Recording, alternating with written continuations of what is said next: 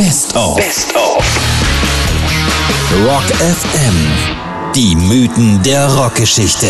Wie aus Stars Legenden wurden. Heute mit dem Mann, der einen eigenen Musikstil erfand, ein Vorbild für ein ganzes Volk wurde und den in seiner Heimat alle nur bei seinem Kriegernamen riefen. Tough Gong. Es kann nur um einen gehen, genau. Mr. Bob Marley.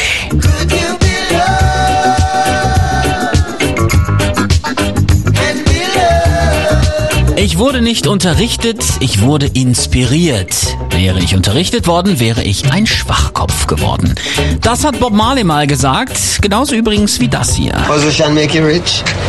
I know I don't have that type of richness. My richness is life. Mein Reichtum heißt Leben. Alles etwas sehr abgehoben, würde man normalerweise denken, aber beim obersten aller Rastafaris gehörte das einfach dazu. Genauso wie Marihuana übrigens. 1978 hat er mit Kaya tatsächlich ein ganzes Album nur über Hasch gemacht. Aber soweit sind wir ja noch gar nicht. Am Anfang stand seine Zeit in der Hope Road 56 in Trenchtown, mitten im größten armen Viertel von Jamaika. Dort saß er jeden Tag stundenlang mit seinem Kumpel Bunny Livingston unter einem Baum und spielte auf einer Gitarre aus einer Sardinenbüchse mit Telefondrähten als Saiten. Zusammen mit vier anderen Freunden gründete er dann 1963 The Wailers. To wail bedeutet auf Englisch jammern.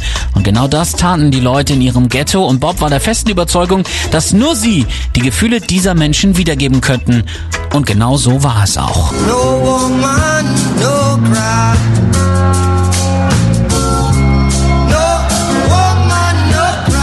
Sie schufen eine neue Form des Reggae mit Blues- und Rock-Elementen anstatt der schweren Bass- und Trommelrhythmen.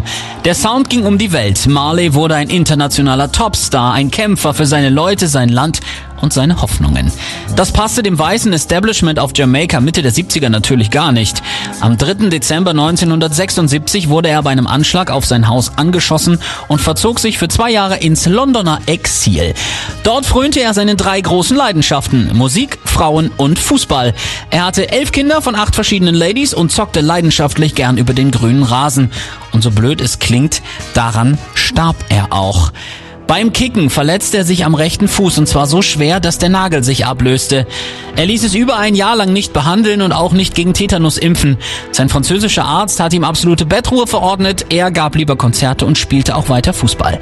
Als die Schmerzen stärker wurden, ließ er sich in London untersuchen. Der behandelnde Arzt riet dringend zur Amputation. Doch das ließ sich nicht mit dem Rastafarian-Glauben vereinbaren, wonach der Körper in einem bleiben muss.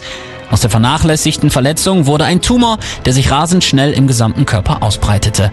Auf dem Weg zurück in seine jamaikanische Heimat starb Bob Marley am 11. Mai 1981. Er bekam ein Staatsbegräbnis. Sein Grab in Nine Mile wurde zu einer der größten religiösen Pilgerstätten der Welt. Von seiner Band hatte er sich bereits über ein halbes Jahr vorher verabschiedet. Er versammelte sie vor einem Konzert in Pittsburgh um sich, sprach kein Wort, sondern sang einfach 45 Minuten lang nur den Refrain des alten Wailers Song Keep On Movin'.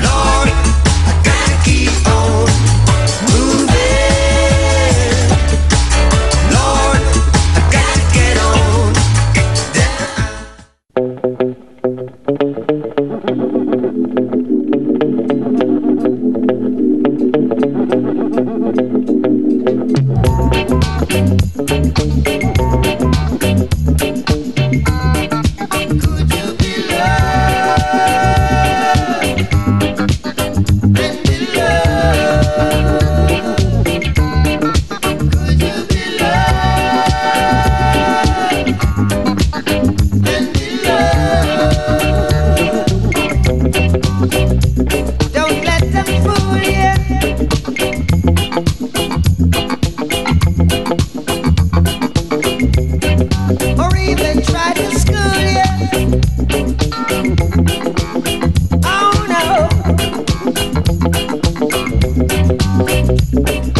That's a mind of own. so go to hell.